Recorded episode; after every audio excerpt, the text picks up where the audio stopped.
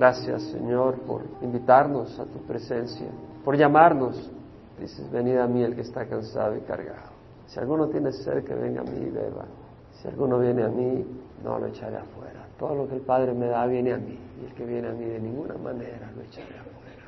Gracias, Señor, que nos invitas, Señor. Tocas a la puerta de nuestro corazón. Te rogamos, Señor, que sigas hablándonos a nuestro corazón a través de tu palabra viva. Señor, ministra nuestros corazones. Gracias por tu presencia en nombre de Jesús. Amén. Salmo 109, para el director del coro, Salmo de David.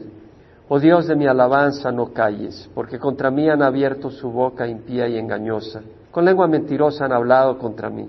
Me han rodeado también con palabras de odio y sin causa han luchado contra mí.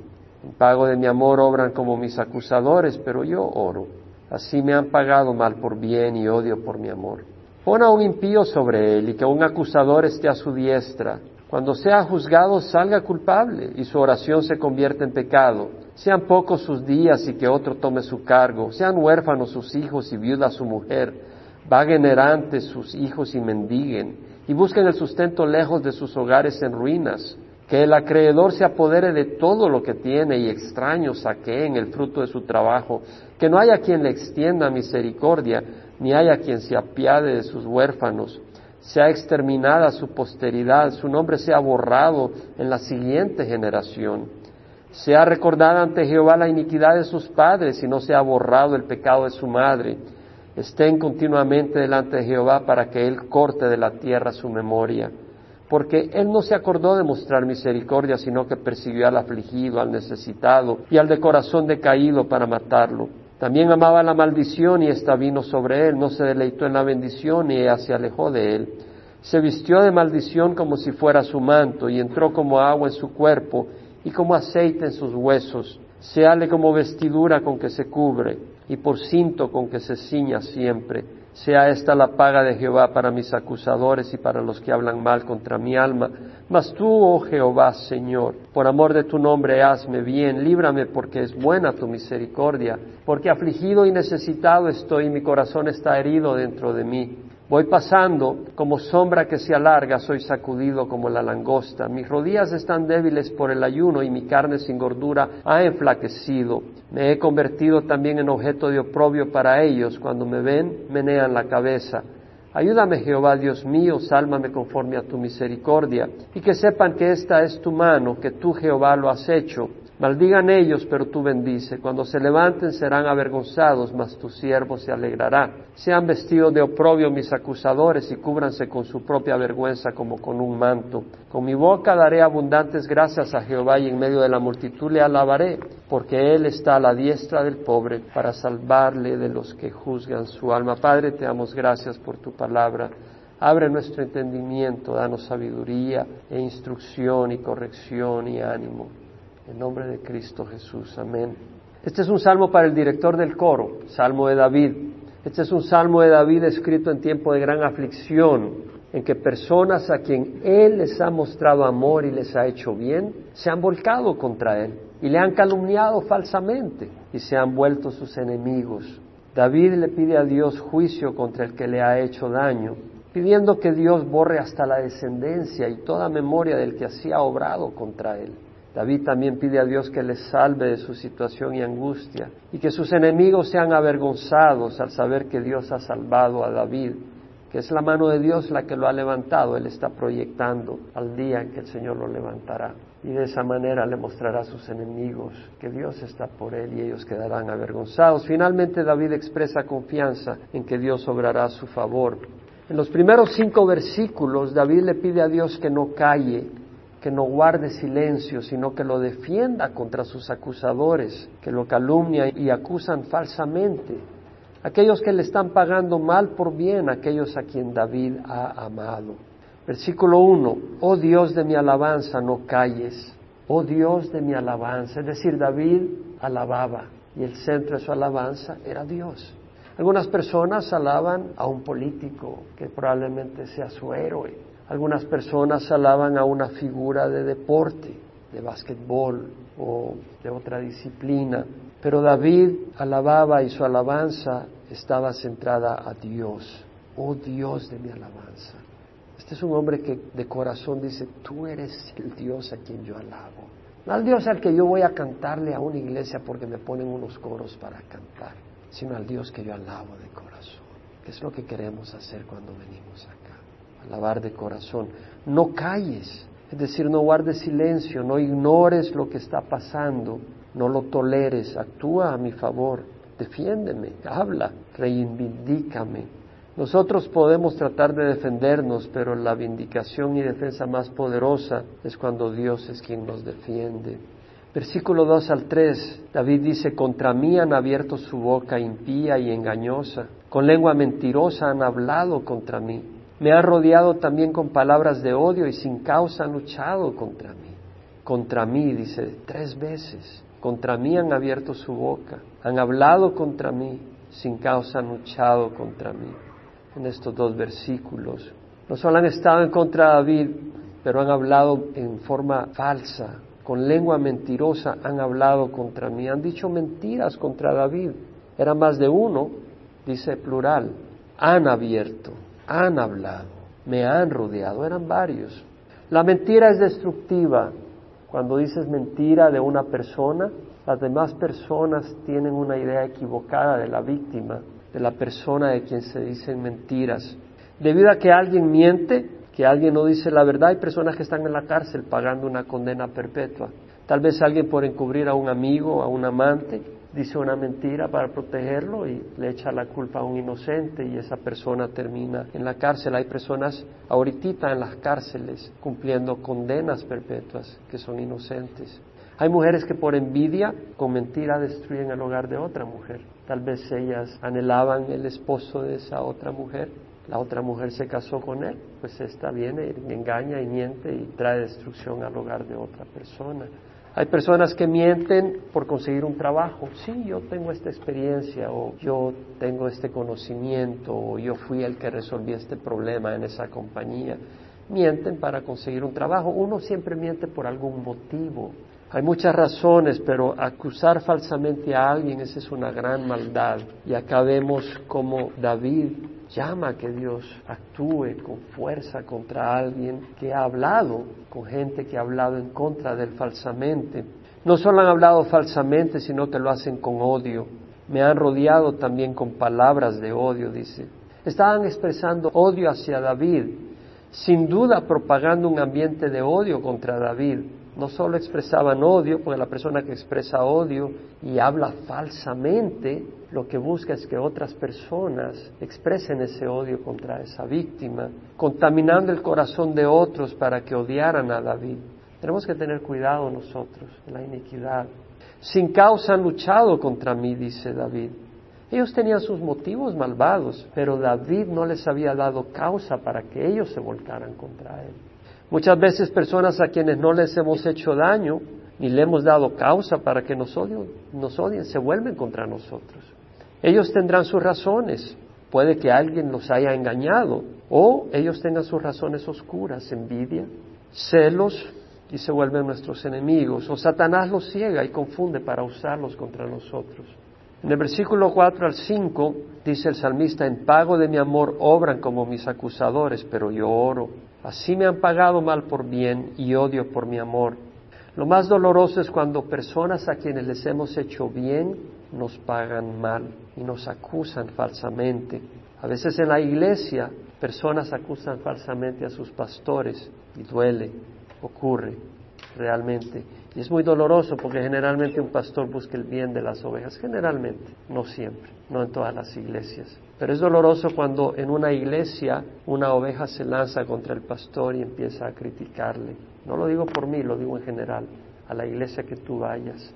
Es una cosa que ocurre, ocurre en todas las iglesias. En todas las iglesias. Lo he oído de Chuck Smith, lo he experimentado yo y lo han experimentado creo que todos los pastores en todas las iglesias. A veces cónyuges acusan falsamente a su pareja, tal vez porque ya no les atrae físicamente, y empieza a acusar falsamente a esa persona para justificar el separarse y el divorciarse de esa persona y poder casarse con otra persona. O tal vez el cónyuge no le da lo que esa persona desea y empieza a acusar falsamente a esa persona y la destruye. Hay hijos que calumnian falsamente a sus padres ¿Por qué? Porque el papá o la mamá no le da lo que quiere o porque están buscando ciertas cosas en la vida de estos muchachos y ellos se rebelan y acusan falsamente. Hay empleados que acusan falsamente a sus jefes por dinero, los demandan falsamente. Hay personas que pagan mal por bien y es una gran iniquidad. ¿Cuánta gente acusa falsamente a Dios? Si a Dios lo acusan falsamente, abunda la cantidad de gente que acusa falsamente a Dios. Muchos lo acusan de ser injusto, ingrato, insensible, a pesar que Dios es paciente con ellos. A Jesús muchos lo acusaron, de hecho lo condenaron a muerte. Lo mismo experimentó David, descendiente Jesús de David. David, imperfecto, fue acusado falsamente. No lo condenaron a muerte como a Jesús, pero sí experimentó acusación falsa de gente a quien les hizo bien y amó. Cuando llevaron a Jesús ante Herodes, en Lucas 23, 10 leemos que los principales sacerdotes y los escribas también estaban ahí acusándole con vehemencia. Ponte a pensar, Jesús vino por nosotros y vino mostrando guía, dirección y amor a los sacerdotes y a los escribas. Él quiso corregirlos, pero terminó en conflicto con ellos. ¿Por qué? Porque ellos no querían recibir la guía y la dirección del Señor. Ellos estaban buscando la aprobación de hombres y no estaban promoviendo las cosas de Dios y tenían posición de liderazgo y de influencia entre el pueblo de Israel. Y sin embargo acusaron a Jesús con vehemencia. Los fariseos le acusaron de ser falso. En Juan 8:13 leemos que le dijeron, tu testimonio no es verdadero. Imagínate cuando a ti te dicen que estás mintiendo, cuando estás diciendo la verdad, cómo duele. Y ahora aquel que es verdad ¿Cómo se ha de haber sentido que le digan, tu testimonio es falso? Aquel que es verdad, que los podía haber incinerado en un momento. Los judíos lo acusaron de estar endemoniado. En Juan 8:43 leemos que dicen, ¿no decimos con razón que tú eres samaritano y que tienes un demonio? O sea, lo acusaron de tener un demonio. Lo acusaron de ser un pecador y violar la ley de Dios. En Juan 9, 16 y 24 leemos que dicen, este hombre no viene de Dios porque no guarda el día de reposo. Lo acusaron de violar la ley de Dios, aquel que es el autor de la ley, Jesús. Este hombre es un pecador, dijeron. Acuérdense que la palabra pecador nosotros no la entendemos como la entiende el Señor. Ese es un peor insulto, una ofensa terrible para Dios. Decir a Jesús que es un pecador es lo más repulsivo para un Dios santo, el pecado. Lo acusaron de estar loco. Muchos de ellos decían, tiene un demonio y está loco, ¿por qué le hacéis caso? Muchos de ellos, dice Juan 10:20, decían, tiene un demonio y está loco. Muchos. Ante Pilato lo acusaron de ser un malhechor y rebelde. En Juan 18:30 leemos, si este hombre no fuera malhechor, no le hubiéramos entregado. Malhechor. En Lucas 23:2 leemos que comenzaron a acusarle diciendo, hemos hallado que éste pervierte a nuestra nación, prohibiendo pagar impuesto al César. Falso. Tenemos que entender cuando sufrimos inocentemente por hacer el bien que seguimos los pasos de nuestro Maestro, nuestro Señor. En primera de Pedro 4, 15 al 16 y 19, Pedro dice que de ninguna manera sufra alguno de vosotros como homicida o ladrón o malhechor o por entrometido pero si alguno sufre como cristiano, que no se avergüence, sino que como tal glorifique a Dios. Por consiguiente, los que sufren conforme a la voluntad de Dios encomienden sus almas al fiel Creador, haciendo el bien. En primera de Pedro, capítulo 2, leemos en el versículo 20 que Pedro dice, ¿qué mérito hay si cuando pecáis y sois tratados con severidad lo soportáis con paciencia? Pero si cuando hacéis lo bueno, sufrís por ello, y lo soportáis con paciencia, esto haya gracia con Dios, porque para este propósito habéis sido llamados, pues también Cristo sufrió por vosotros, dejándoos ejemplo para que sigáis sus pisadas, el cual no cometió pecado ni engaño alguno se halló en su boca, y quien cuando le ultrajaban no respondía ultrajando, cuando padecía no amenazaba, sino que se encomendaba a aquel que juzga con justicia. Vemos que nos dice Pedro, dejándoos ejemplo para que sigáis sus pisadas, sigamos los pasos de Jesús. Los pasos de Jesús, Jesús mismo fue calumniado falsamente, pero él hacía el bien. Que no sea una acusación verdadera, que sea una acusación falsa, dice Pedro. Si sufras, que sea por una acusación falsa, que no sea verdad la acusación que te hagan. Y si sufres por una acusación falsa es porque estás siguiendo los pasos de Jesús. Gloria al Señor, está diciendo Pedro. está siguiendo los pasos del Señor. Hablando de seguir los pasos del Señor, Jesucristo mismo dice en Mateo 10, versículo 24 al 33, dice el Señor, un discípulo no está por encima del maestro, ni un siervo por encima de su Señor. Le basta al discípulo llegar a ser como su maestro y al siervo como su Señor. Si al dueño de la casa lo han llamado Belzebú, cuanto más a los de su casa. Si han calumniado al dueño de la casa, cuanto más a los de su casa. Así que no les temáis, dice Jesús, porque nada hay encubierto que no haya de ser revelado. Un día las acusaciones falsas contra ti van a ser sacadas a la luz, pero más te vale que sean falsas. Ni oculto que no haya de saberse, lo que os digo en la oscuridad, habladlo en la luz, y lo que oís al oído, proclamarlo en las azoteas. Es decir, el Señor dice, tengo una relación conmigo, dice el Señor.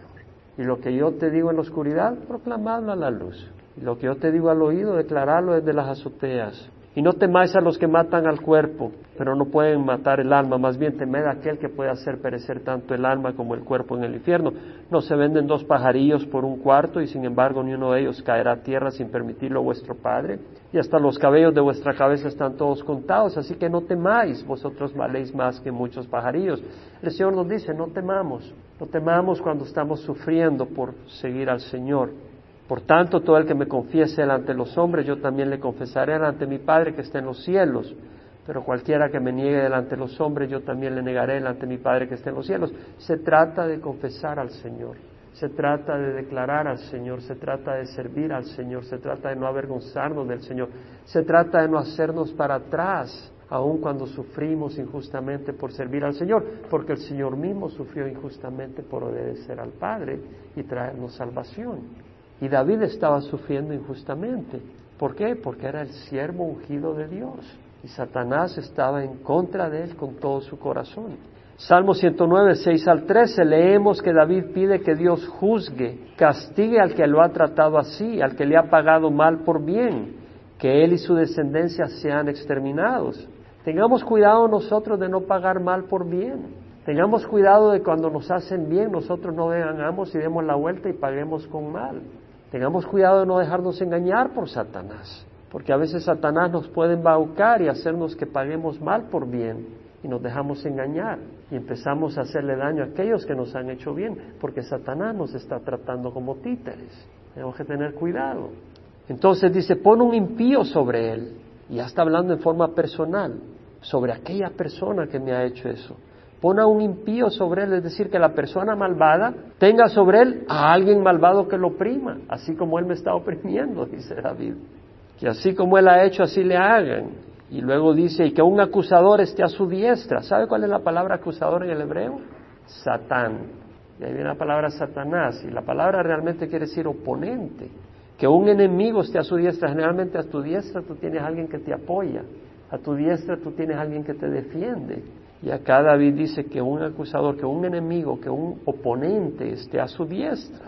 Y luego dice, cuando sea juzgado salga culpable y su oración se convierta en pecado, es decir, que no sea declarado inocente, que reciba toda la sentencia, todo el peso de la sentencia y castigo que merece, y su oración se convierta en pecado, es decir, que su oración a Dios sea ofensiva a Dios, He pensado que es posible tener oraciones ofensivas a Dios. Estaba pensando nada menos en Ariel Castro. ¿Sabe quién es Ariel Castro?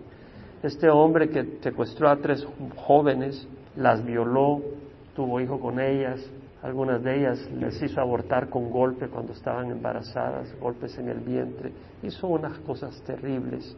Hombre que no merecía vivir. Y luego se terminó colgando se suicidó en la celda porque no quiso sufrir años y años en la cárcel, en la prisión. Entonces dijo, no, ¿para qué me, van me voy de aquí? El problema es que se fue de ahí para el infierno si no se arrepintió. Hubiera sido un poquito más tranquilo la cárcel que estar en el infierno. Pero de todas maneras pienso que si ese hombre, no sé si lo hizo, me parece que en alguna ocasión leí algo más o menos por ese estilo. Si ese hombre hubiera dicho clemencia, no me den tantos años de cárcel sin haberse arrepentido, esa petición hubiera sido bien ofensiva para un juez. Que alguien que no mostró clemencia a sus víctimas pida clemencia simplemente porque es incómodo estar en la prisión, esa no es una oración que le agrada a Dios. La oración que le agrada a Dios es una oración donde hay un arrepentimiento genuino. Cuando no hay arrepentimiento genuino, nuestras oraciones pueden ser ofensivas a Dios. Y luego dice el versículo 8, sean pocos sus días y que otro tome su cargo, es decir, que se muera joven y que otro tome su cargo, que otro tome su puesto. Bueno, esto se cumplió exactamente en Judas. Pedro usa esta cita cuando el proceso contra Jesús, uno de sus discípulos a quien Jesús amó, Jesús amó a sus discípulos, Judas lo traicionó.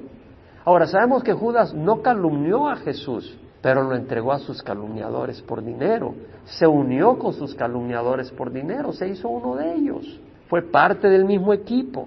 Y esta profecía se cumplió con él, porque en Hechos, capítulo 1, leemos en el versículo 15, cuando Jesús ha subido al cielo antes de Pentecostés, por aquel tiempo Pedro se puso en medio de los hermanos. Un grupo como de 120 personas estaba reunido ahí y dijo, hermanos, tenía que cumplirse la escritura en que por boca de David el Espíritu Santo predijo acerca de Judas, el que se hizo guía de los que prendieron a Jesús. Veamos que el Salmo 109 es escritura. Pedro aquí lo está declarando como escritura y que David la declaró por obra del Espíritu Santo. Entonces, esas maldiciones que leímos, que los hicieron sorprenderse, es escritura. Y vamos a aclarar un poco qué es lo que nos está enseñando ahí el Señor. Porque era contado entre nosotros y recibió parte en este ministerio. Este, pues, con el precio de la infamia, adquirió un terreno y cayendo de cabeza se reventó por el medio y todas sus entrañas se derramaron. Y esto llegó al conocimiento de todos los que habitaban en Jerusalén, de manera que aquel terreno se llamó en su propia lengua Aseldama, es decir, campo de sangre pues en el libro de los Salmos está escrito que sea hecha desierta su morada y no haya quien habite en ella y que otro tome su cargo, que acabamos de leer. Sean pocos sus días y que otro tome su cargo. Sean pocos sus días, se, suicidó, joven, tal vez de 27, 28 años o 30 años, y que otro tome su cargo. Reemplazaron a Judas con otro apóstol. Por tanto, es necesario que de los hombres que nos hayan acompañado todo el tiempo que el Señor Jesús vivió entre nosotros, comenzando desde el bautismo de Juan el Bautista, o sea, desde el momento que Juan bautizaba, hasta el día en que de entre nosotros fue recibido arriba el Señor Jesús, uno se ha constituido testigo con nosotros de su resurrección. La resurrección es muy importante, que hubiera testigo de su resurrección. Entonces vemos acá que se cumple en Judas sean pocos sus días y que otro tome su cargo. Ahora vienen palabras fuertes y es aquí donde necesitamos la guía del Señor para armonizar nuestro corazón. El Señor no tiene por qué explicarnos, ¿verdad? Él nos pide que confiemos, no que entendamos siempre, pero a veces nos da la gracia de darnos entendimiento. Dice, sean huérfanos sus hijos y viudas su mujer, vaguen errantes sus hijos y mendiguen y busquen el sustento lejos de sus hogares en ruinas. Es decir, como esa persona va a morir joven y otro tomará su cargo, habrán huérfanos sus hijos y su mujer quedará viuda. Número uno, cuando uno obra impíamente, su esposa e hijos sufren las consecuencias, no hay duda. Pregúntale a aquella persona que termina en la cárcel por haber robado, asesinado y le toca a la mujer ver cómo le hace para mantener a sus hijos. Difícil aunque acá David está específicamente pidiendo contra sus hijos y su viuda. Eso es lo que está diciendo. Sean huérfanos sus hijos y viudas su mujer. Vaguen errantes sus hijos y mendiguen. Wow. Y busquen sustento lejos de sus hogares en ruinas. ¿Por qué si los malvados son ellos, no sus hijos, no la viuda? ¿Por qué ese juicio contra ellos? Bueno, sabemos que Dios es justo y no es ingrato pero probablemente refleja la idea que muchas veces los hijos y la viuda son tan malos como el padre y el esposo. Y el juicio viene también a ellos. Versículo 11 al 13, que el acreedor se apodere de todo lo que tiene y extraños saqueen el fruto de su trabajo. Wow. O sea, que le vaya tan mal económicamente que hayan acreedores y lo barran de todo lo que le queda está diciendo. Y sus extraños saquen el fruto de su trabajo. Es decir, que no solo eso, sino que si ha tenido cosechas, ganancias, ganado, que vengan extraños y lo saquen y le quiten todo. Y cuando vengan los acreedores no puedan pagar con eso, no tengan nada con que pagar. Y luego dice que no haya quien le extienda misericordia, ni haya quien se apiade de sus huérfanos que nadie le muestre compasión, que nadie se apiade ni le muestre ayuda o favor alguno a sus huérfanos. Estoy inspirado por el Espíritu Santo. Y esto prueba nuestro corazón, porque muchas personas leen esto y dicen, yo no quiero nada que ver con Dios. Ese Dios así, yo no tengo nada que ver con ese Dios. Y cuando dicen así, no han hecho el esfuerzo de buscar al Señor en esto y están juzgando a Dios y se están poniendo por encima de Dios. ¿Y quién de nosotros tiene mayor justicia que Dios? Y mayor rectitud que Dios. Y mayor entendimiento que Dios. Y mayor sabiduría que Dios. Solo los arrogantes, ¿verdad? Creen que la tienen, pero no la tienen. Y luego dice, sea exterminada su posteridad, su nombre, el de la posteridad, el de ellos, sea borrado en la siguiente generación. Es decir, que todos ellos perezcan, su nombre desaparezca de la faz de la tierra. Esto es inspirado por Dios. Te voy a ser honesto, yo no necesito explicación, tengo suficiente entendimiento de que Dios es maravilloso, pero Dios en su misericordia nos da explicación. Primera de Reyes 14, 7 al 14. Este es el caso en que Jeroboam, este rey heredó las diez tribus de Israel cuando se dividió el reino, debido a la idolatría de Salomón, entonces Dios le quitó diez tribus a Salomón, pero no durante la vida de Salomón por amor a David, sino que se las quitó después de que murió Salomón al hijo Roboam, que heredaría las doce tribus, le quitó diez tribus y se las entregó a Jeroboam. Pero Jeroboam estableció idolatría y se enfermó su hijo Abías. Cuando se enfermó Abías, el hijo de Jeroboam, este mandó a consultar con el profeta que le había dicho que Dios le iba a dar las diez tribus a Jeroboam antes de que ocurriera. Y mandó a su esposa disfrazada a consultar con el profeta Ahías con respecto a Abías, el hijo de Jeroboam, que estaba enfermo.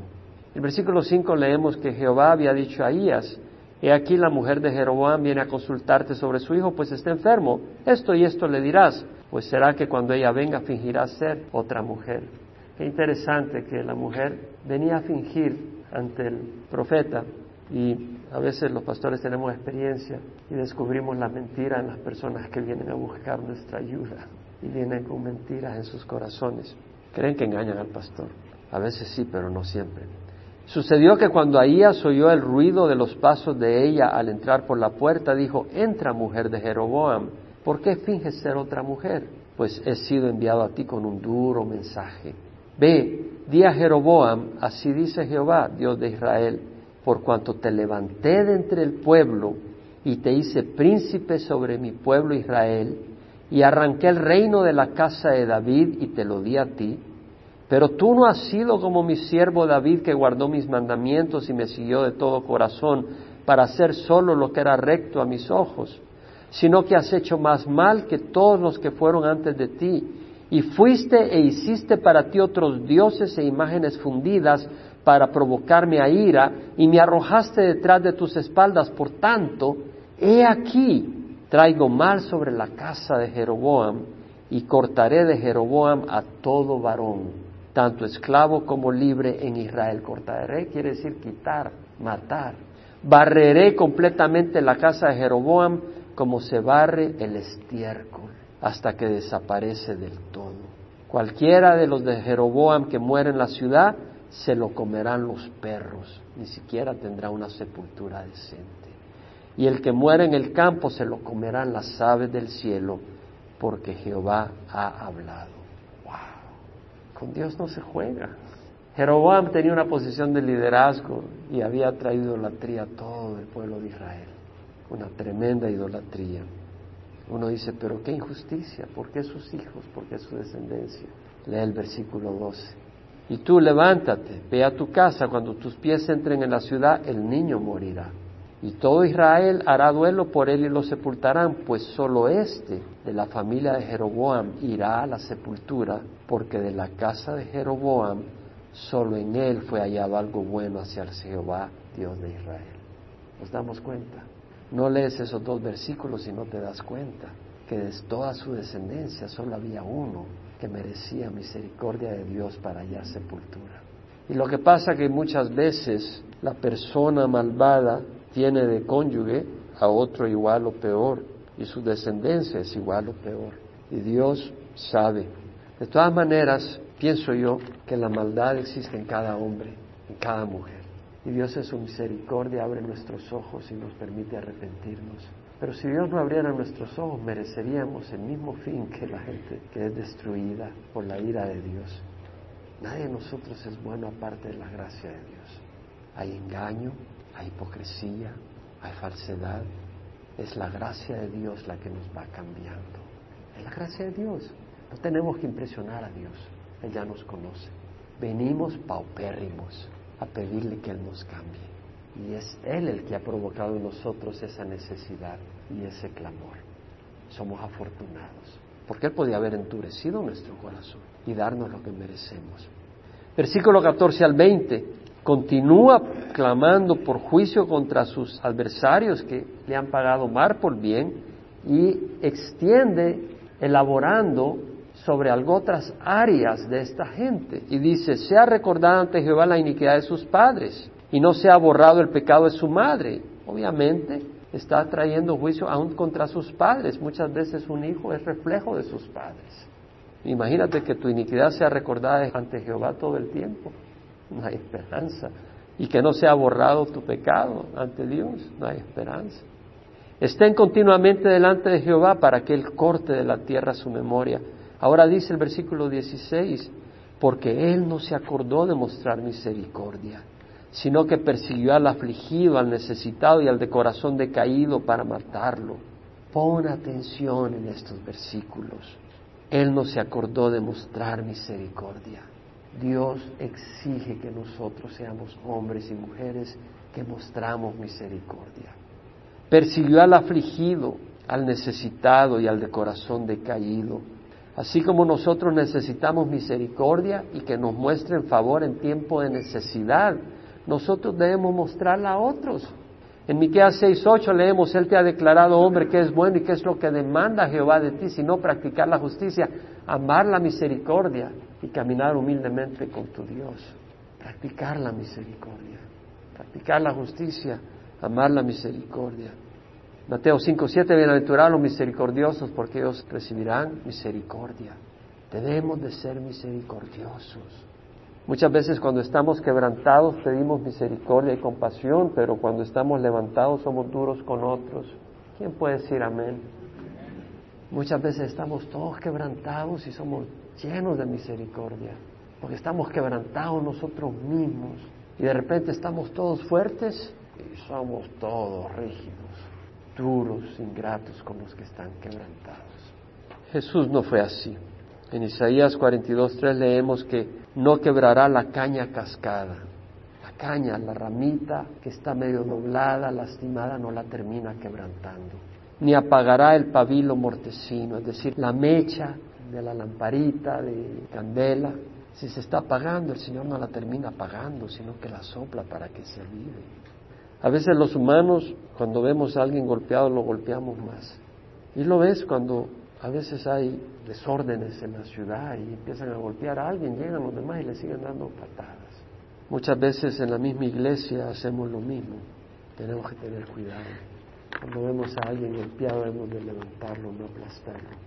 Versículo 17, también amaba la maldición y esta vino sobre él. No se deleitó en la bendición, dice, y ella se alejó de él. O sea, hay personas que sus labios y pensamientos están llenos de amargura y maldición contra otros todo el tiempo. Si los oyes hablar, siempre es contra alguien, siempre es quejándose de alguien. No le oyes hablar nada bueno a nadie, nada bueno. ¿Has conocido gente así? Que si estás con esa persona, si es para hablar, es para criticar a alguien. Y siempre con enojo contra alguien. Con fulano o con, o con mengano, con el abuelo de fulano o de mengano, o de fulana o mengana pero siempre es contra alguien, en vez de bendecir y hablar cosas buenas de alguien. Se vistió de maldición como si fuera su manto y entró como agua en sus entrañas, literalmente. Tengamos cuidado que las actitudes no se conviertan un manto, una característica que siempre llevamos, parte de nosotros como agua que bebemos y llega hasta nuestras entrañas. Cuidémonos de esas actitudes como aceite en sus huesos Seale como vestidura con que se cubra y por cinto con que se ciña siempre. Es decir, que la maldición no sea parte de esa persona. Si esa persona ha pasado maldiciendo, que ahora esa maldición no sea parte de esa persona. Sea esta la paga de Jehová para mis acusadores y para los que hablan mal contra mi alma. Dios es misericordia, pero Dios es justicia. Vemos aquí Dios a través de David expresando la justicia divina, demandando justicia. Y las personas que no se abrigan a Cristo, al perdón de Cristo, a la sangre de Cristo, que no buscan un cambio en sus vidas, van a sufrir la ira de Dios y la justicia de Dios. Y si nosotros hagamos mal por bien, tengamos cuidado, porque esa no debe ser la característica de los hijos de Dios. Mas tú, oh Jehová, dice Dios, pero en letras mayúsculas. Y la verdad es que es Jehová, porque la siguiente palabra dice Señor, pero solo la S es mayúscula. Entonces ahí no es Jehová, sino Adonai, Señor. Mas tú, oh Jehová Adonai, por amor de tu nombre, haz, líbrame, pues es buena tu misericordia. Aquí la traducción es, por razón de tu nombre, haz, obra. Traducen algunas versiones, deal with me for your name's sake. Trata conmigo, o sea, trata a mi favor. Deal on my behalf for your name's sake. Es la petición de David. Voy a elaborar, pero reflexionando una vez más, las acusaciones falsas, y esto lo digo por todos nosotros, amén, porque todos nosotros necesitamos oírlo, las acusaciones falsas, para que no seamos culpables de ello. La calumnia no es algo pequeño, es destructivo, causa dolor grande, causan daño, destruyen reputaciones, destruyen hogares, destruye la confianza, destruye lazos de amistad, destruye la obra de Dios en las iglesias. Es una arma y estrategia de Satanás y del diablo. No seas parte de la obra de Satanás. No seamos parte de la obra de Satanás. Es importante esa exhortación para todos y cada uno de nosotros, porque todos y cada uno de nosotros tenemos el potencial de ser instrumentos de Satanás en esa área. Engañados por Satanás, motivados por el pecado, que no seamos parte de eso. Ahora, en el versículo 21 dice, mas tú, Jehová Adonai, por amor de tu nombre, por razón de tu nombre, obra, líbrame, pues es buena tu misericordia. Me llama la atención la palabra líbrame acá, no es el yasha que hemos enseñado de sálvame, sino que la palabra es el natsal, que significa arrebátame del peligro, arrebátame de los que me quieren hacer toda esta destrucción como cuando vas pasando la calle y tu niño va por ahí detrás de ti y de repente viene un carro y lo agarras y lo arrebatas de que lo mate el carro. En ese sentido, sálvame, arrebátame, líbrame, pues es buena tu misericordia. Versículo 22, porque afligido y necesitado estoy y mi corazón está herido dentro de mí.